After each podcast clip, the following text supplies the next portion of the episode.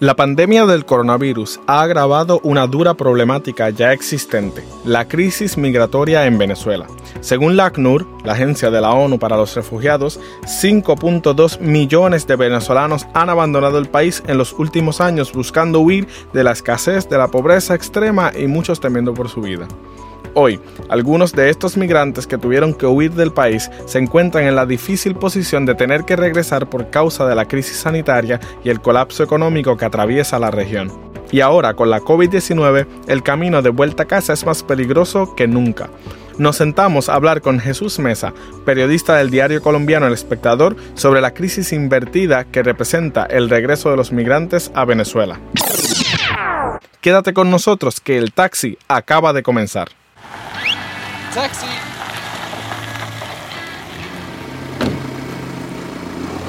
Bienvenidos al Taxi de Democracia Abierta, la sección en español y en portugués de Open Democracy, un espacio de análisis político y social donde buscamos promover el pensamiento libre para el mundo. Yo soy Daniel Adorno y vamos a comenzar nuestro viaje en el taxi en el día de hoy. La crisis migratoria en Venezuela empeoró notablemente desde el 2015. La escasez de alimentos, el pobre sistema educativo, la debacle económica, la hiperinflación, en algunos casos la persecución política, empujó a millones de venezolanos a huir del país en busca de una oportunidad para su vida y la de sus hijos. Como mencioné antes, según las cifras oficiales del ACNUR, hay cerca de 5.2 millones de refugiados venezolanos que han abandonado el país a diferentes áreas de la región. Sin embargo, como muchas de las fuentes de los gobiernos no toman en cuenta a venezolanos sin estatus migratorio regular, así que es probable que el número total sea mucho más alto. La mayoría han terminado en Colombia, Perú, Ecuador y Chile. Muchos han ido a Brasil o incluso han tomado rutas hacia el norte. En este viaje del taxi vamos a hablar sobre cómo la crisis pandémica ha forzado a muchos de estos migrantes que andan repartidos por toda la región a intentar regresar a Venezuela. A consecuencia de su migración forzada y en situaciones muy precarias, muchos de estos migrantes se han visto abocados a trabajos en la economía informal que inunda las calles de las ciudades latinoamericanas y que han sido los más afectados por las cuarentenas adoptadas durante la pandemia. De pronto, de haber podido encontrar recursos para al menos sobrevivir, al quedar desprotegidos económicamente y muchas veces en situación irregular, vuelve entonces el difícil dilema de decidir entre pagar arriendo o comprar comida, de entre proteger la salud a costa de pasar hambre o salir a buscarse la vida. Muchos fueron desalojados de sus viviendas en medio de una pandemia, que es impensable. ¿Qué otro recurso les queda si no es regresar? Por lo menos cerca de 95 mil venezolanos han regresado al país a consecuencia de la crisis de la COVID-19 en Latinoamérica. Son muy pocos, claro, teniendo en cuenta que los más de 5 millones que salieron originalmente, pero la decisión de volver a Venezuela, en una movida desesperada para huir del hambre y de la hostilidad y de los estragos de la pandemia, aumenta cada día más. Pero en Venezuela ya se han reportado oficialmente 27.000 casos de coronavirus, 238 muertos y aunque las cifras reales pudieran ser mucho más altas, este es el peligro al que se están enfrentando estos migrantes que regresan. Las autoridades reclaman que el 33% de estos casos de coronavirus son importados por venezolanos emigrantes que han regresado contagiados y estos emigrantes que regresan a su país nuevamente podrían verse estigmatizados, acusados de haber fracasado y solo de traer de vuelta al virus. Los tienen como criminales, como traidores y como peligrosos.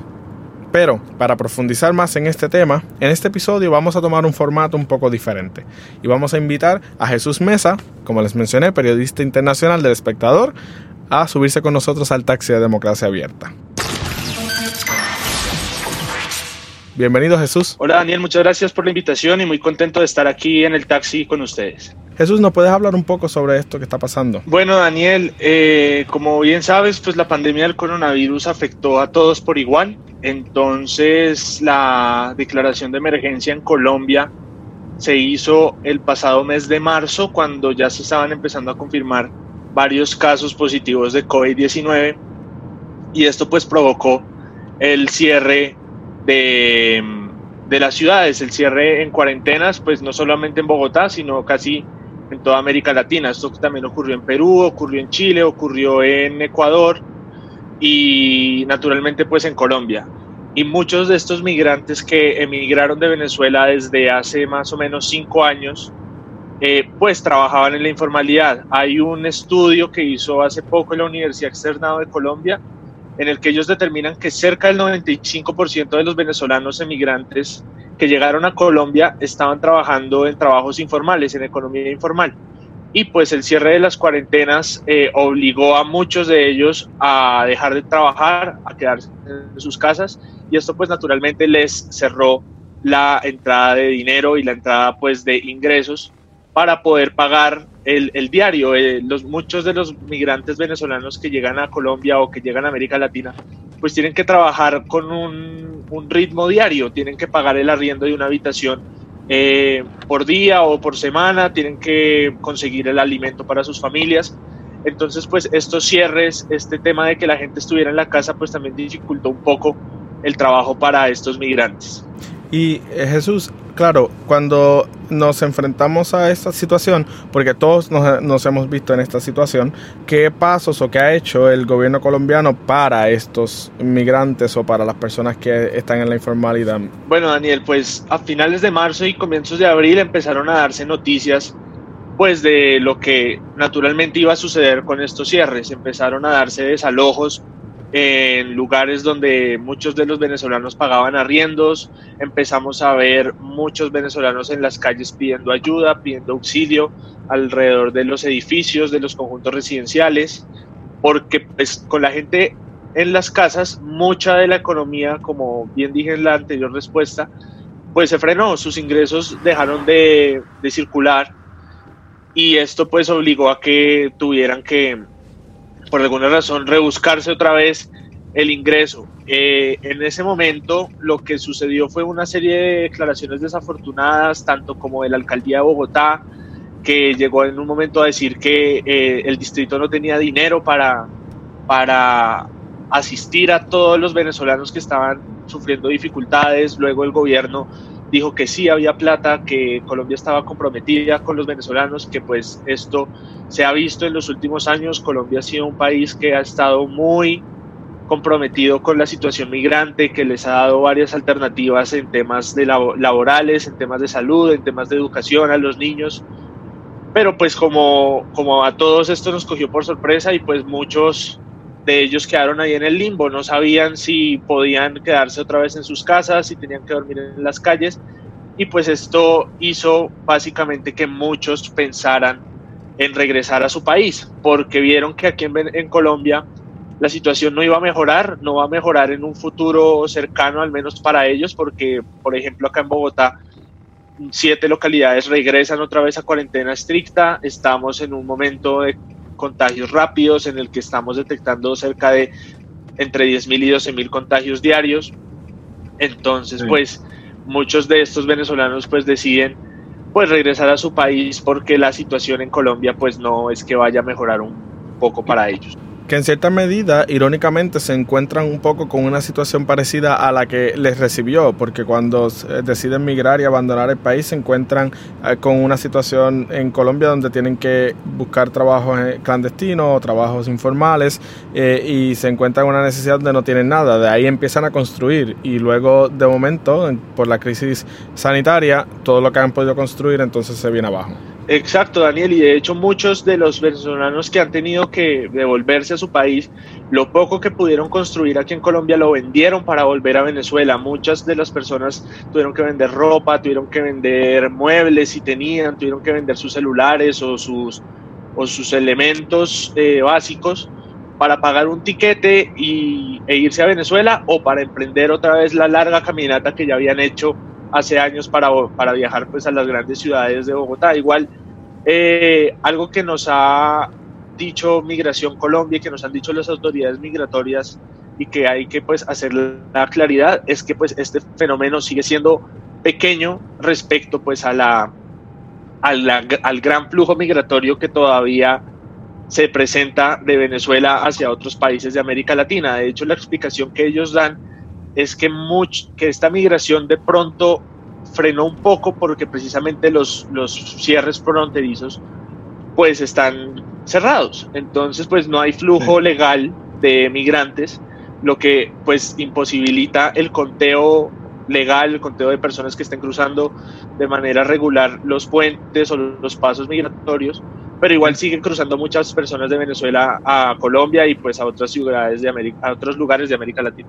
Y ahora que hablas de eso de otros lugares de América Latina y mencionaste todo lo que tienen que hacer para poder financiar el viaje de regreso a Venezuela, eh, muchos de estas eh, personas no solo vienen de Colombia, gente que vienen desde países como Perú, que han tenido que regresar en caminatas de meses para volver a, Venezuela. Eh, ¿Cómo se están movilizando estos grupos? ¿Hay buses o tienen todos que ir caminando? ¿Cómo se ve esta, esta organización logística en, en, las personas que van regresando? Bueno, Daniel, mira que al comienzo de la pandemia nosotros en El Espectador empezamos a, a buscar historias de personas que habían quedado varadas en otros países, sobre todo colombianos, por el tema de los cierres de aeropuertos, de cierres de frontera, y nos encontramos con varios testimonios que nos decían que ellos seguían a los venezolanos. Ellos, en un momento en el que se dieron cuenta que pagar un tiquete era muy difícil, que esperar una solución del gobierno también era algo que no iba a pasar, pues ellos vieron que muchos venezolanos estaban caminando por las carreteras de Perú, eh, que fue con las personas que hablamos, eh, por ejemplo, y ellos empezaron a seguir el ejemplo de ellos. Y de hecho lo que encontramos es que pues estos venezolanos ya tenían como medio un conocimiento de cómo devolverse a su país, porque pues ya lo habían hecho en el sentido inverso. Entonces muchos de ellos lo que hacen es que eh, piden ayuda en la carretera, sacan, como se dice coloquialmente, pues el dedo, a ver si alguna tractomula o algún camión los recoge, algunos de ellos los ayudan, los montan un poco atrás. Lo que nos comentaban las personas con las que hablamos es que en particular, o sea, normalmente eso no es muy bien visto por las autoridades, las autoridades son muy celosas en, buscar a las personas que ayuden así a los venezolanos porque pues eso pues genera una serie de riesgos, hay problemas con ese tipo de, pues, de transportes, pero que con el contexto de la pandemia la policía pues fue muy laxa para que la gente pues aprovechara los aventones de los camiones, de los buses y, y pues recortaran terreno en, en transporte, pero igual también les tocaba seguir caminando esto es otra perspectiva. Las personas que van caminando en las calles también son riesgo por el simple hecho de que van caminando por la calle. Luego son un riesgo porque no hay ningún control en cuestión sanitario. Y luego, como leí un artículo de, de un buen samaritano colombiano que se dedicaba a darles alimentos, luchan contra el coronavirus y también contra el corona hambre porque eh, van por ahí sin recursos a la merced de lo que puedan encontrar en el camino. Exacto, Daniel, y sobre todo, digamos, para pasar de país a país. Entonces, por ejemplo, para pasar de Ecuador a Colombia hay cerca de 37 puntos ilegales de, trochas. Y muchos de estos venezolanos que llegaban de Perú, de Chile o de Ecuador también, pues tenían que pasar estas trochas que tienen sus problemas de inseguridad, que los trocheros al cobrar en dólares son un poquito más avaros con ellos eh, y les cuesta mucho más a los, a los migrantes pagar esas, esas, esas cuotas. Por, ejemplo, puedes encontrar que en una trocha de Cúcuta a San Antonio puede costar alrededor de 10 mil pesos un paso de trocha, pero de, de, Ecuador a Colombia en el paso de Rumichaca pueden ser 20 dólares. Y pues eso para un migrante venezolano que viene con una larga travesía eh, en sus pies, pues es algo difícil, es, conseguirse 20 dólares no es fácil y, más en una situación tan vulnerable como, en la que están. Y como bien lo decías, pues muchas de estas situaciones lo que está generando y lo que tienen miedo a veces las autoridades y lo ha dicho ACNUR, lo ha dicho también Migración Colombia, por ejemplo, acá en el caso colombiano, es que temen que haya aglomeraciones de migrantes, como ocurrió, por ejemplo, en Cúcuta hace poco, cuando el gobierno de Venezuela decidió que iba a restringir los pasos fronterizos a solo 300 migrantes por día, solo tres días a la semana, y pues estaban llegando a Cúcuta miles de migrantes y eso provocó que miles de personas estuvieran aglomeradas y eso es una situación pues que en contexto de pandemia de coronavirus no debería pasar,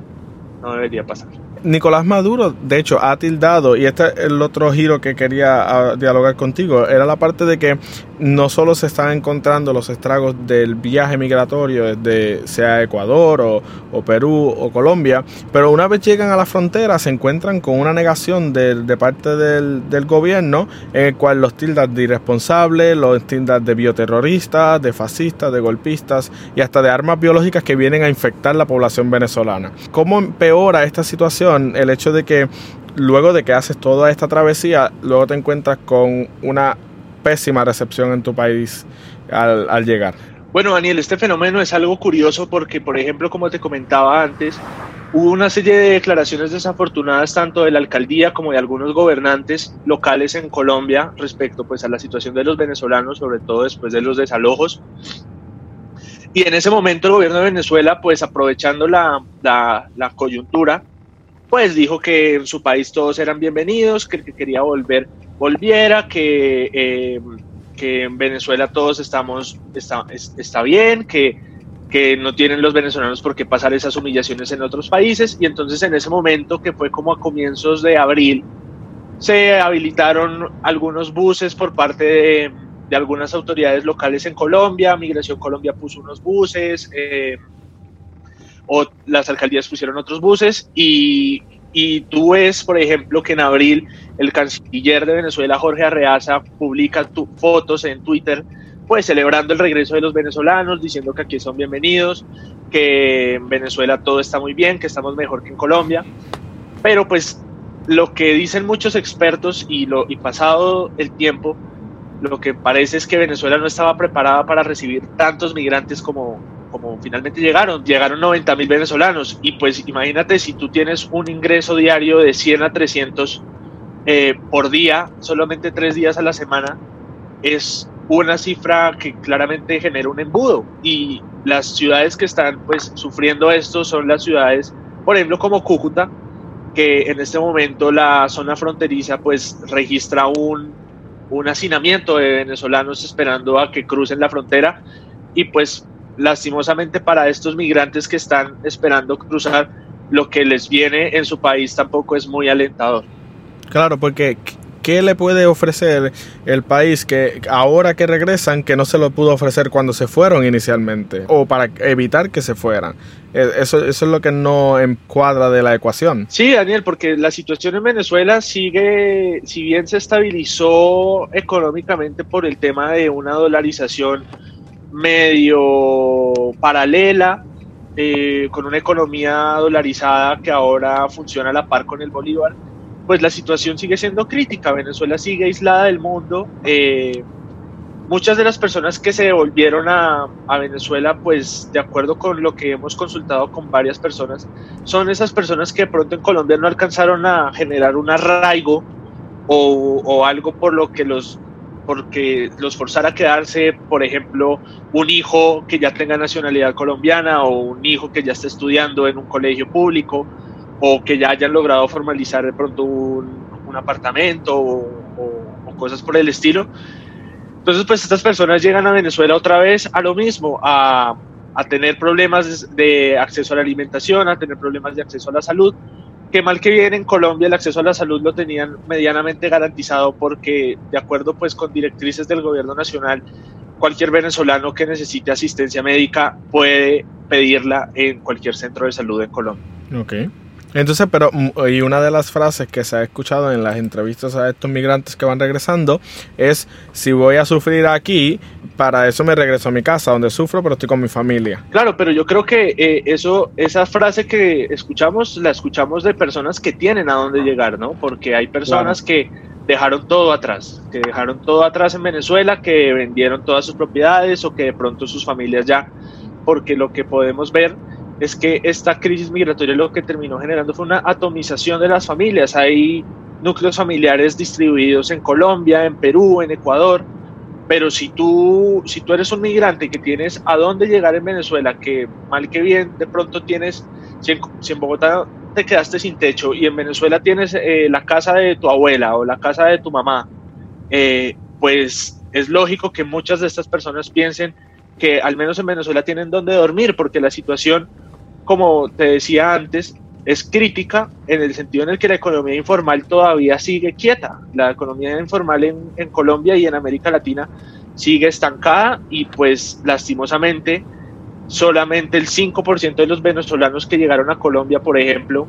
eh, están formalizados con contrato laboral, con contrato fijo, con todas las prestaciones. El otro 95% trabaja en la economía informal y si la economía informal no despega todavía, pues es probable que muchas personas todavía contemplen la idea de volver a Venezuela. Claro. Y cuando eh, hablamos de, de, la entrada, hay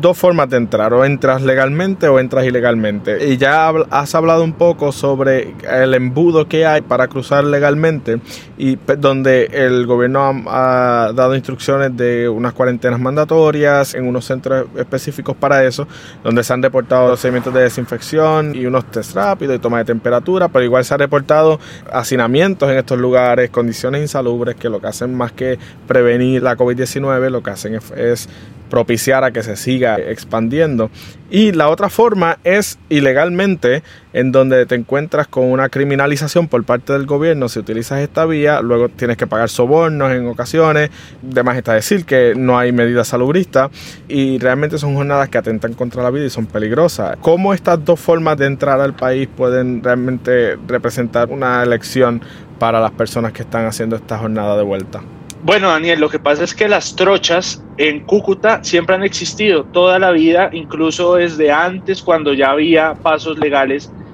Uno encontraba en los pasos ilegales eh,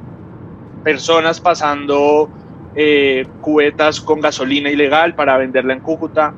pero pues los pasos legales estaban y eran muy fáciles para las personas cruzar y la gente tenía una movilidad de alguna manera fluida entre Cúcuta y San Antonio y era una economía que se movía frente a eso. Pero con los cierres de frontera que se vinieron a, pues, a intensificar en 2015 debido pues, a las tensiones diplomáticas que viven Colombia y Venezuela por ya su conocida rivalidad política y sus enemistades ideológicas, pues esto lo que ha generado es que estos pasos ilegales tengan ahora mucho más, mucha más atención y mucha más gente las, las use. Y ahora lo que encontramos, Daniel, es que si bien por mucho tiempo los, las autoridades venezolanas se hicieron la vista gorda frente a los trochas ilegales y decían como, ah, ve, ahí hay un camino ilegal, pero bueno, no, vamos a hacer nada, todo el mundo los usa. A partir de la pandemia, ahora hay una criminalización de las trochas. Entonces, ahora lo que vemos es que, por ejemplo, hace unos ¿qué? 15, 20 días, el gobierno venezolano creó un correo electrónico para denunciar a las personas que hayan cruzado por trocha. Entonces le piden a los venezolanos, si usted conoce a algún venezolano que cruzó la frontera, una trocha, infórmelo en este correo y dicen que los van a acusar de terrorismo. Entonces es una cuestión muy difícil, pero que al mismo tiempo pues es, es resultado pues de años de desentendimiento entre los gobiernos que lo que termina es pues perjudicando a la gente que está ahí en la mitad, que necesita cruzar de un lado a otro, porque lo que siempre nos han dicho las personas en Cúcuta es que la, situación en Cúcuta es una situación particular al resto del país porque son, es una población que toda la vida se ha alimentado de los dos lados. Es una situación que tiene familiares en Venezuela, que tiene familiares en Colombia, que tiene un círculo social que se divide entre los dos países y pues estas divisiones políticas, estas discusiones, estos cierres de frontera, lo único que terminan pues es dividiendo más a las personas y perjudicándoles. Y finalmente, ¿qué se debe hacer para proteger a estas personas que lamentablemente han tenido que tomar la difícil decisión de regresar en estos tiempos tan difíciles? Bueno, yo creo que, como bien lo ha dicho, por ejemplo, ACNUR o lo han dicho otras organizaciones, eh, hace falta un poco más de, de compromiso de, de, los países. Hay, hay, por ejemplo, Venezuela es probable que no estén las condiciones para atender una crisis como la que está viviendo, eh, porque si bien ya tenían una crisis económica encima, ahora súmale pandemia. Eh, hay soluciones, por ejemplo, como las que han propuesto de hacerles una transferencia monetaria a los venezolanos mientras se adaptan a, a la situación de, pues, de las cuarentenas y todo, pero pues eso políticamente puede ser muy costoso para cualquier gobernante. El proponer que le van a dar un subsidio a, migrantes venezolanos, eso es algo que es bastante improbable que suceda. Eh, y lo único que se puede hacer es pues que, que los gobiernos atiendan bien a sus, a sus ciudadanos, porque realmente lo único que se pide no es que no es que les paguen un hotel cinco estrellas, no es que los tengan en, en las mejores condiciones, eh, pero sí se pide que los tengan en condiciones que no permitan que uno pues se propague el virus y dos que estén en condiciones humanas, que se les trate como, como seres humanos y sobre todo como ciudadanos de sus países, porque de alguna forma, por más de que hayan migrado, por más de que hayan salido hace cinco años, tres años, siguen siendo ciudadanos de Venezuela. Y lo importante ahí es que a las personas, tanto en Colombia como en Perú, como en Ecuador, donde sea, se les trate con humanidad y con dignidad. Te agradezco mucho, Jesús, que hayas estado con nosotros y eres bienvenido siempre en el taxi de Democracia Abierta. No, Daniel, a ustedes muchas gracias y estaremos en contacto para cualquier nuevo episodio. La situación de la crisis migratoria en Venezuela se ha hecho mucho más compleja. Lo que ya era un problema ahora se ha complicado mucho más y tiene unas implicaciones humanitarias diferentes, pero igualmente muy malas. Mientras que hace poco tiempo estas personas estaban huyendo de Venezuela por la crisis económica, política y social que arropa el país, esto mismo ahora les está impulsando a regresar. La pandemia y los peligros a los que se enfrentan hacen que el trayecto sea aún más complicado y cuando lleguen a su país se encuentran que el mismo gobierno que se supone que los protege y los defienda los tiene de criminales y terroristas por el simple hecho de regresar. Esta situación es inaceptable y es imperativo que la comunidad internacional presione a los gobiernos de la región y al régimen de Maduro para que atiendan esta crisis humanitaria y asistan a las miles de personas que han decidido regresar y a los otros millones de personas que siguen en los países de acogida sufriendo los estragos de la pandemia sin recursos económicos o acceso a la vivienda y a servicios médicos de calidad. Espero que les haya gustado este viaje en el taxi sobre la crisis de migración invertida. Puedes encontrar toda la programación de Democracia Abierta en nuestras redes sociales. ¿Te gustaría escuchar un tema particular en el taxi? Escríbenos en los comentarios. Les agradezco mucho su sintonía. Participen de la conversación, busquen todos nuestros episodios a través de las redes sociales y a través de anchor.fm, Spotify y tu plataforma favorita de podcast. Gracias por viajar con nosotros en el taxi de Democracia Abierta. Síguenos en Facebook, Twitter, Instagram y YouTube. Ah, y suscríbete a nuestros boletines para que recibas todo el contenido más reciente de Democracia Abierta. ¿Cuál será el próximo destino del taxi en Democracia Abierta? No te pierdas el próximo episodio.